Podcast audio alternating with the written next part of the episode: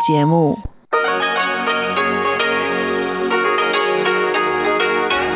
Hier ist Radio Taiwan International. Herzlich willkommen zum halbstündigen deutschsprachigen Programm von Radio Taiwan International. Am Mikrofon begrüßt Sie Sebastian Hambach. Und folgendes haben wir heute am Montag, den 30. November 2020 im Programm. Zuerst die Nachrichten des Tages. Danach folgt in Taiwan Entdecken ein Interview mit der Psychologin Lien Yuru über eine Reihe von Selbstmorden taiwanischer Studenten während dieses Monats. Frau Lien spricht über Hintergründe und mögliche Ursachen von Selbstmorden unter jungen Leuten in Taiwan. Und zum Abschluss berichtet Eva Trindl in Taiwan Monitor über mögliche Auswirkungen des regionalen Freihandelsabkommens RCEP auf Taiwan. Hören Sie dazu ein Interview mit Liu Danien, dem Direktor des Forschungszentrums für regionale Entwicklung am Zhonghua-Institut für Wirtschaftsforschung.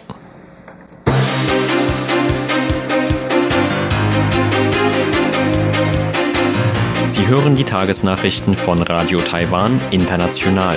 Der Überblick. Asien-Pazifik-Forum erhält Menschenrechtspreis.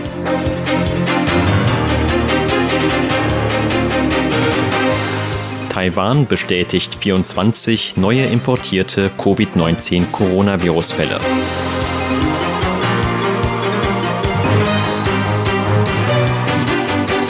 Und Außenministerium führt Anfang 2021 neuen Reisepass ein. Die Meldungen im Einzelnen. Der Preis für Menschenrechte und Demokratie in Asien geht in diesem Jahr an das Asien-Pazifik-Forum, dessen Hauptsitz in Australien liegt. Der Preis wird seit 2006 jährlich von Taiwans Demokratiestiftung verliehen. Ausgezeichnet werden damit Personen und Gruppen, die sich auf friedliche Weise für die Förderung von Menschenrechten und Demokratie in Asien einsetzen. Der Vorsitzende der Taiwan Demokratiestiftung, Parlamentspräsident Yo Xi-kun, sprach in seiner Verleihungsrede über Herausforderungen für die Demokratie und Menschenrechtsarbeit durch die Covid-19-Pandemie. Da Taiwan nur gering beeinflusst worden sei, könne die Preisverleihung auch dieses Jahr stattfinden, um den Einsatz für Menschenrechte in Asien ungebrochen zu fördern. Mit der Auszeichnung des Asien-Pazifik-Forums für nationale Menschenrechtsinstitutionen würdigen wir dessen wichtige Rolle zur Förderung und Umsetzung von Menschenrechten in asiatischen Ländern. Außerdem hoffen wir mit der Vergabe des Preises in diesem Jahr, dass noch mehr Länder in Asien die Bedeutung von nationalen Menschenrechtsorganisationen anerkennen. So Yo. Menschenrechte stehen in asiatischen Ländern laut Yo unterschiedlichen gesellschaftlichen, kulturellen und politischen Herausforderungen gegenüber. Das Asien-Pazifik-Forum habe dabei die Funktionen von bestehenden Mechanismen für Menschenrechte in der Region gestärkt und zugleich die Gründung von Mechanismen gefördert, um die Menschenrechtsziele der Vereinten Nationen in der Region umzusetzen. In diesem Jahr wurde der Preis für Demokratie und Menschenrechte in Asien zum 15. Mal vergeben. Zu den Preisträgern vergangener Jahre gehören etwa Reporter ohne Grenzen, die Gründerin der Meitao-Klinik in der Grenzregion von Thailand und Myanmar oder der Gründer von Radio Freies Nordkorea. Taiwans Epidemie-Kommandozentrum hat heute 24 neue importierte Fälle des Covid-19-Coronavirus bestätigt. Bei 20 der heute bekannt gewordenen Fälle handelt es sich demnach um Arbeitsmigranten aus Indonesien, die in mehreren Gruppen zwischen dem 20. und 27. November nach Taiwan gereist sind. Laut Angaben der Behörde handelt es sich bei den betroffenen Indonesiern um 17 Frauen und drei Männer im Alter zwischen 20 und 40 Jahren. Bisher habe nur eine der betroffenen Personen seit ihrer Einreise in Taiwan milde Krankheitssymptome entwickelt. Alle anderen seien bisher ohne Symptome. Bei den vier anderen heute bestätigten Fällen handelt es sich laut Behörde um taiwanische Staatsbürger, die zwischen dem 20. und 27. November aus dem Ausland zurückgekehrt sind. Mit den heute bekannt gewordenen Fällen ist die Gesamtzahl der Covid-19-Coronavirus-Fälle in Taiwan seit Ende letzten Jahres auf 675 angestiegen. Angesichts der Zunahme von infizierten Reisenden aus Indonesien hat Taiwans Regierung heute zudem ein zeitlich begrenztes Einreisestopp gegen Arbeitsmigranten aus dem Land angeordnet. Die Regelung wird vorerst vom 4. bis 17. Dezember gelten, könnte je nach Lage aber weiter verlängert werden. Angaben des Epidemie-Kommandozentrums zufolge kamen im November jede Woche im Durchschnitt über 670 Arbeitsmigranten aus Indonesien nach Taiwan. Laut der Behörde könnten von dem heute bekannt gegebenen Einreisestopp etwa 1350 Arbeitsmigranten betroffen sein. Ab Anfang kommenden Jahres wird das Außenministerium neue Reisepässe mit einem überarbeiteten Design einführen. Auf den neuen Reisepässen wird das Wort Taiwan in lateinischen Buchstaben deutlicher zu sehen sein als bisher. Wie das Außenministerium heute bekannt gab, bleiben Beantragungsablauf und Bedingungen für die neuen Reisepässe unverändert. Auch die Gebühren werden demnach wie bisher 1300 Taiwan-Dollar oder etwa 38 Euro für Erwachsene und 900 Taiwan-Dollar für Kinder betragen. Die neuen Reisepässe können in Botschaften, Konsulaten und Vertretungsbüros Taiwans im Ausland oder bei Büros des Außenministeriums in Taiwan beantragt werden. Personen, die direkt am ersten möglichen Tag, dem 11. Januar 2021, einen neuen Reisepass beantragen, können zudem Geschenke bekommen. Das Außenministerium hat Taiwans Auslandsvertretungen eigenen Angaben nach dazu angewiesen, sich bei ausländischen Regierungen, Einreisebehörden und Fluggesellschaften für schnellere Einreiseabfertigungen für Inhaber der neuen Taiwan-Reisepässe einzusetzen.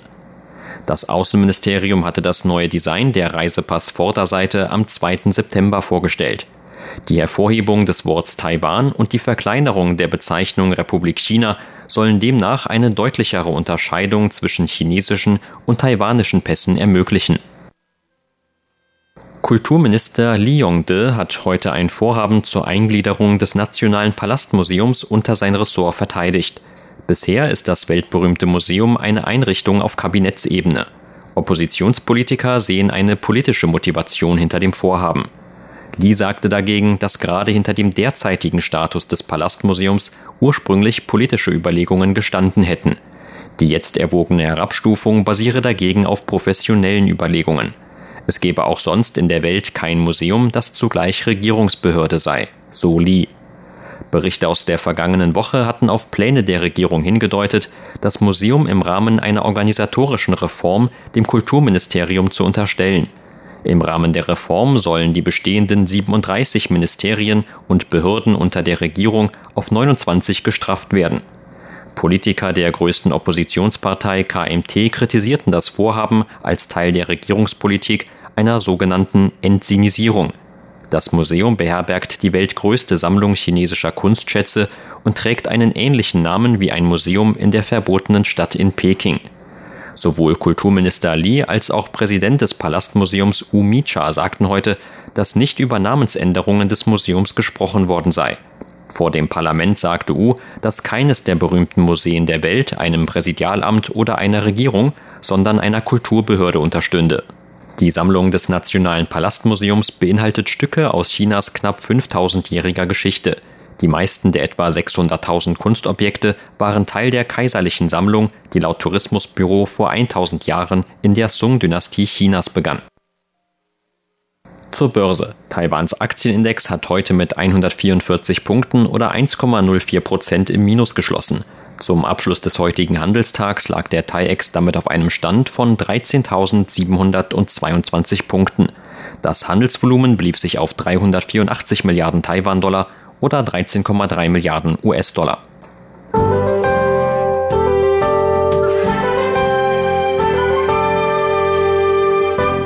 In mehreren Regionen Nord- und Ost-Taiwans gab es heute tagsüber immer wieder etwas Regen. Auch im Rest des Landes blieb es heute tagsüber weitgehend bewölkt, im Gegensatz zu den nördlichen und östlichen Regionen allerdings trocken.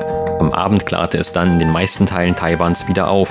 Nur im Norden und Nordosten fiel weiter vereinzelt Regen. In manchen Regionen Nord- und Mittel-Taiwans fielen die Temperaturen heute auf Werte von um die 15 Grad Celsius. Und das sind die Aussichten für morgen Dienstag, den 1. Dezember. Laut Vorhersage des Wetteramts bleibt es morgen im Norden und Osten bei regnerischem Wetter, das sich erneut bis in die Abendstunden fortsetzen wird. In Mittel- und Südtaiwan wird es morgen dagegen wieder sonnig. Dort könnten die Temperaturhöchstwerte auch über 28 Grad Celsius erreichen.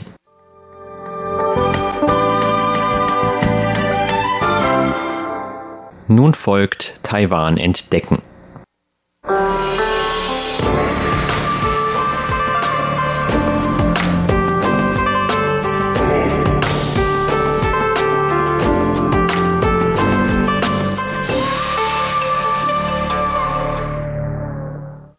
In den letzten Wochen haben in Taiwan Meldungen über mehrere Selbstmorde unter Studenten für Schlagzeilen und Diskussionen gesorgt. An der National Taiwan University, Taiwans renommiertester Hochschule, gab es im November innerhalb von nur fünf Tagen gleich drei Fälle von Selbstmorden oder Selbstmordversuchen. Auch von mehreren anderen Hochschulen wurden ähnliche Fälle gemeldet. Seit langem ist bekannt, dass Taiwan seiner jungen lernenden Bevölkerung einiges abverlangt. Für viele beginnt die Ausbildung in sogenannten Paukschulen, die neben dem regulären Unterricht am Abend besucht werden, schon im Kindesalter. Auch auf der Universität berichten viele Studenten von Lern- und Leistungsdruck, sowohl von Professoren als auch aus der eigenen Familie.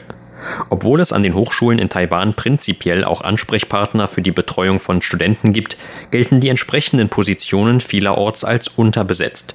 Nicht jeder, der sich beraten oder psychologisch betreuen lassen möchte, bekommt dazu auch immer gleich eine Gelegenheit. Die jüngsten Fälle haben eine gesellschaftliche Diskussion ausgelöst, wie man die psychologische Gesundheit der jungen Menschen in Taiwan in Zukunft besser schützen könnte.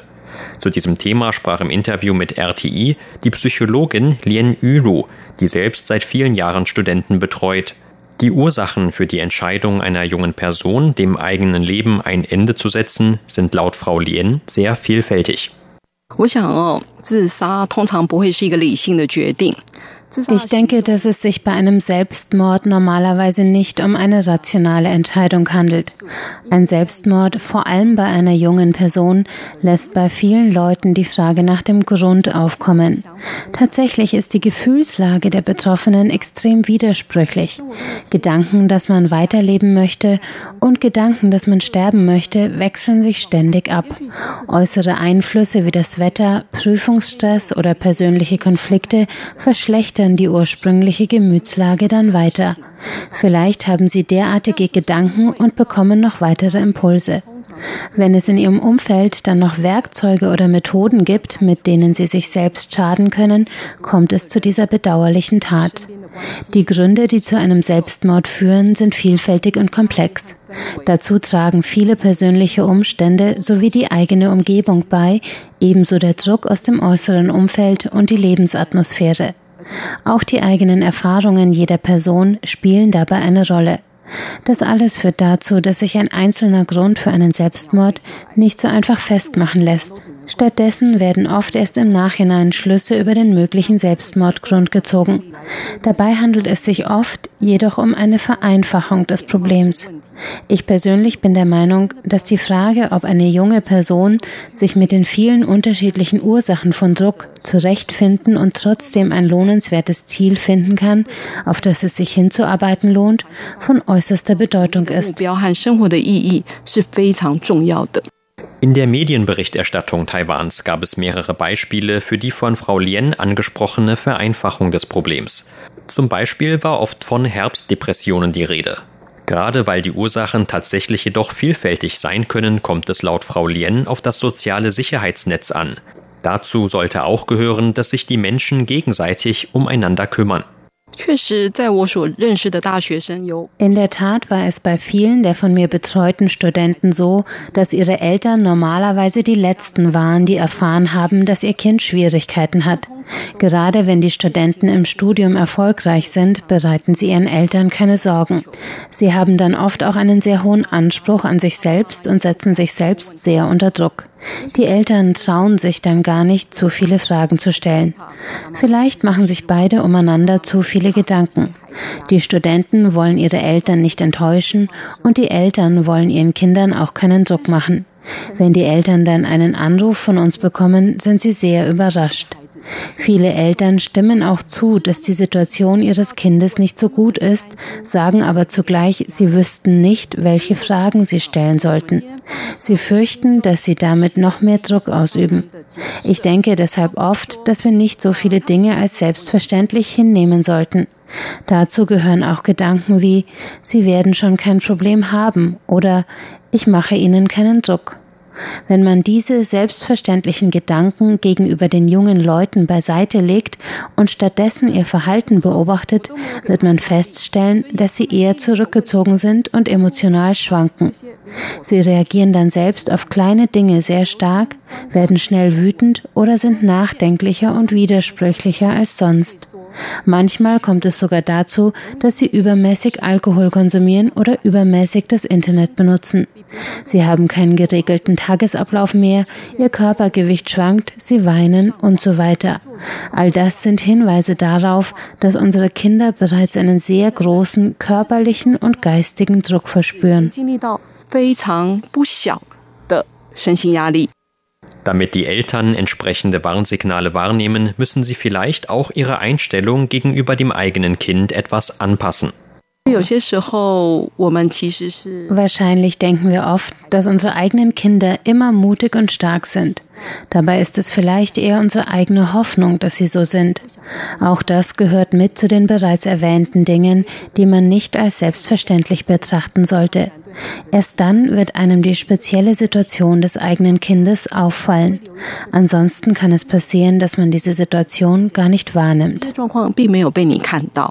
Laut Frau Lien sind aber nicht nur die Eltern gefragt. Auch die Studenten sollen wissen, dass es Ansprechpartner gibt, an die sie sich wenden können, wenn sie Hilfe benötigen. Ich finde, dass unsere Gesellschaft oft von uns verlangt, dass wir eigenständig und mutig sein und unsere eigenen Probleme selbst lösen sollten, dass man sich den Herausforderungen stellen und selbst Verantwortung übernehmen soll und so weiter. Grundsätzlich ist das absolut richtig. Wenn eine junge Person aber Selbstmordgedanken hat, sind sie oft der Meinung, dass ihre Probleme von ihnen selbst ausgehen. Sie denken dann, dass sie nicht ernsthaft oder fleißig genug sind und ihr eigenes Problem selbst lösen müssen.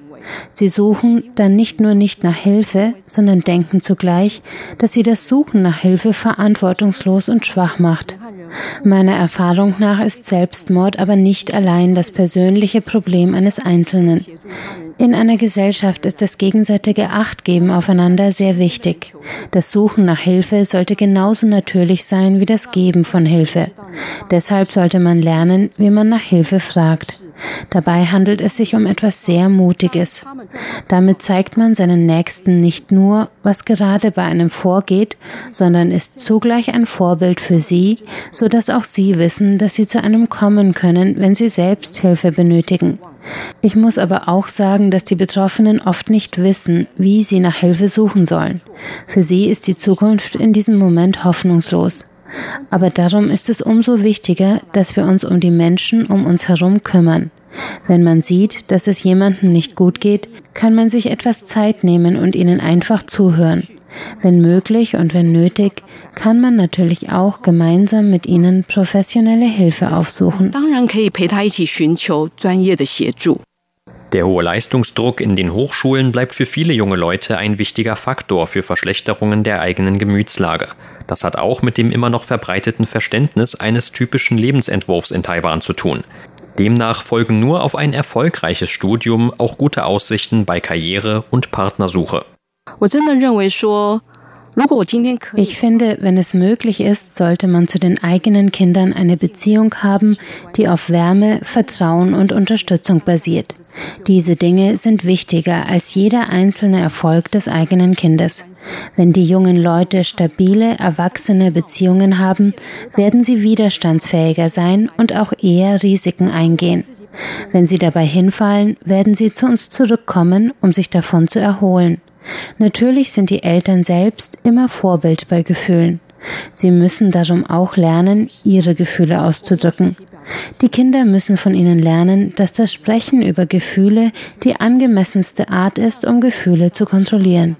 Man muss die Kinder auch wissen lassen, dass sie bei allen Problemen immer jemanden haben, der sie begleitet und mit ihnen redet. Sie hörten ein Interview mit der Psychologin Lien Yuru. Vielen Dank für Ihr Interesse. Am Mikrofon war Sebastian Hambach.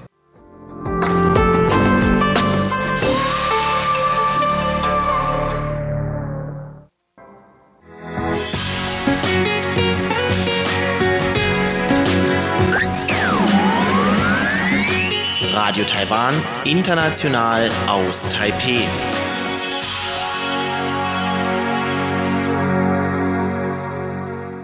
Hören Sie nun Eva Trindl mit einer neuen Ausgabe von Taiwan Monitor.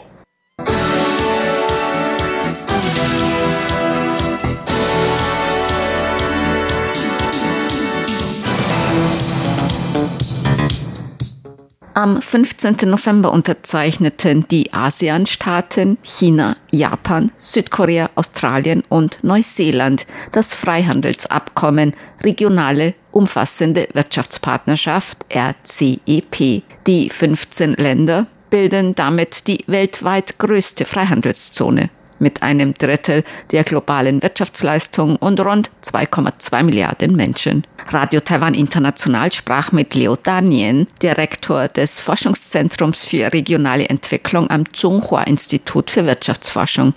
Auf die Frage, mit welchen Auswirkungen Taiwan durch die Bildung der Freihandelszone rechnen muss, antwortete er. 我想先这样讲，就是说 ich möchte zuerst etwas vorweg sagen. Sie erwähnten gerade, dass der Umfang des RCEP-Abkommens sehr groß ist und es das größte Handelsabkommen weltweit ist. Manche sagen aber auch, dass das Ausmaß des freien Handels innerhalb der RCEP gar nicht so besonders groß ist und dass viele Produkte, die Taiwan in RCEP-Länder verkauft, bereits zollfrei sind. Beide Aussagen sind richtig. Wir müssen auch fragen, warum so viele Hightech-Produkte, darunter elektronische und Halbleiterprodukte, in diese RCEP-Länder bereits zollfrei sind. Das ist auch ein Ergebnis der Liberalisierung des Handels. Taiwan hat bereits vor Beitritt in die Welthandelsorganisation WTO im Jahr 2002 entsprechende Abkommen unterzeichnet. Deshalb sind nun viele dieser Produkte bereits zollfrei. Wir hoffen natürlich auf Zollbefreiung von noch mehr Produkten.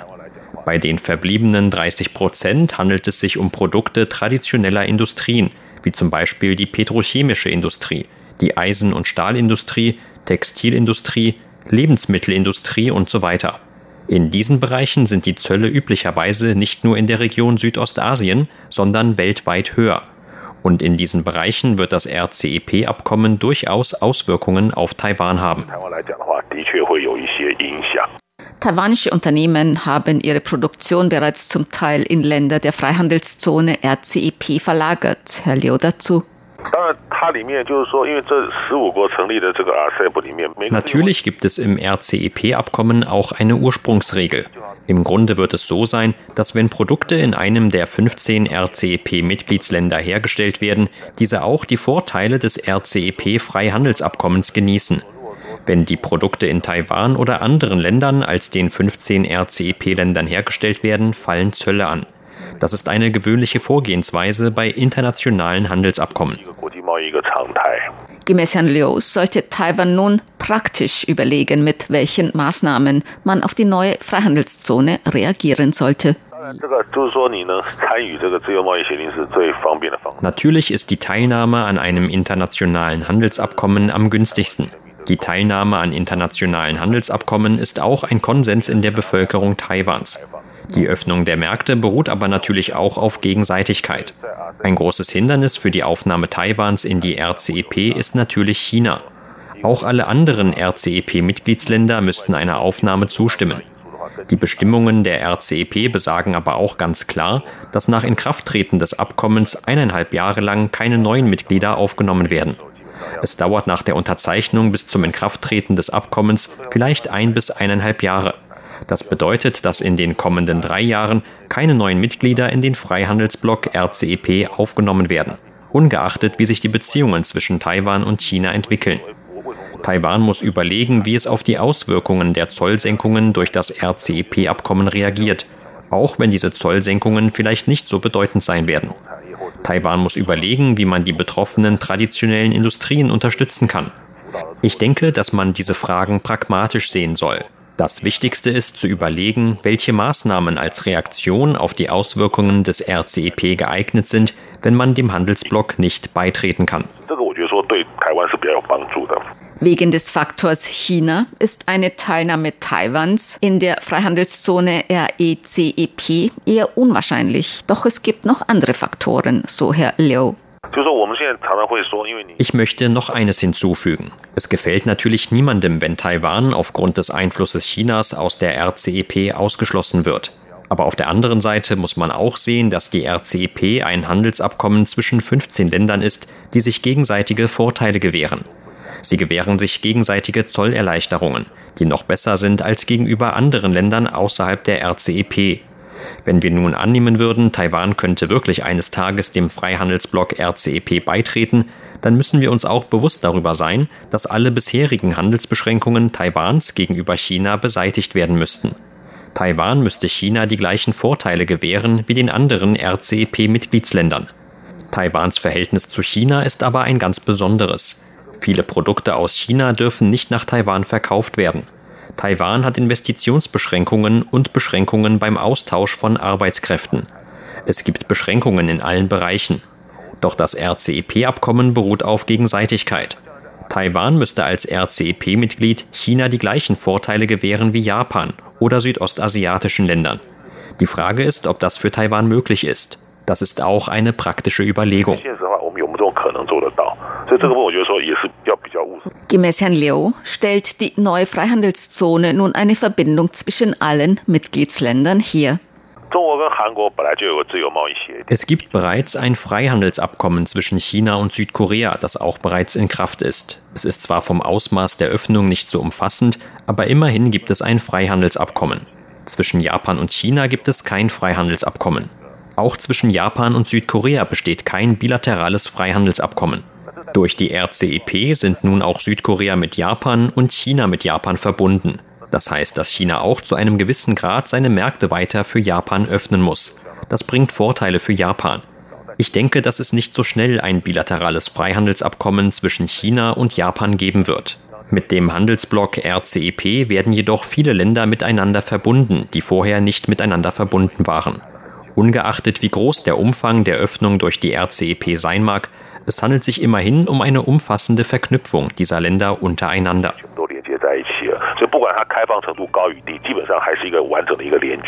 Viele sehen das Freihandelsabkommen RCEP auch als ein Signal dafür, dass diese Art wirtschaftliche Integration immer noch ein Trend ist, so Leo Danien, Direktor des Forschungszentrums für regionale Entwicklung am Zhonghua Institut für Wirtschaftsforschung.